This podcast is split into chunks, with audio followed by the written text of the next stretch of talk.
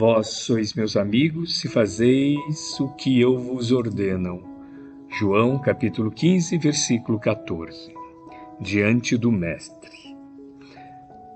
Aspirando ao título de amigos do Senhor, urge não lhe perdermos as instruções. Imbuídos de entusiasmo, somos pródigos em manifestações exteriores. Quanto a esse propósito, acrescendo notar que quase todas elas se caracterizam por alto valor indutivo. Esforçamo-nos por estudar-lhe palavras e atitudes e, claramente, não dispomos de qualquer recurso outros para penetrar-lhes o luminoso sentido. Administramos conselhos preciosos em nome dele, sem que nos seja permitido manejar veículo mais adequado às circunstâncias, a fim de que, irmãos nossos consigam encontrar a direção ou o caminho de que se mostram carecedores. Escrevemos páginas que lhe expressam as diretrizes, e não nos cabe agir de outro modo para que se nos amplie na terra a cultura de espírito.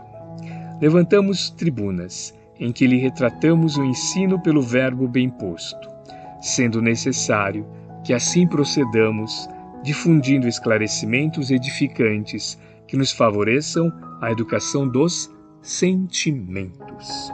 Realizamos pesquisas laboriosas, ajustando as elucidações inspiradas por ele aos preceitos gramaticais em voga, competindo-nos reconhecer que não existe outra via senão essa para fazer-lhe a orientação respeitada nas assembleias humanas.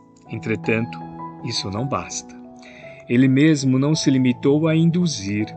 Demonstrando a própria união com o eterno bem, consagrou-se a substancializá-lo na construção do bem de todos.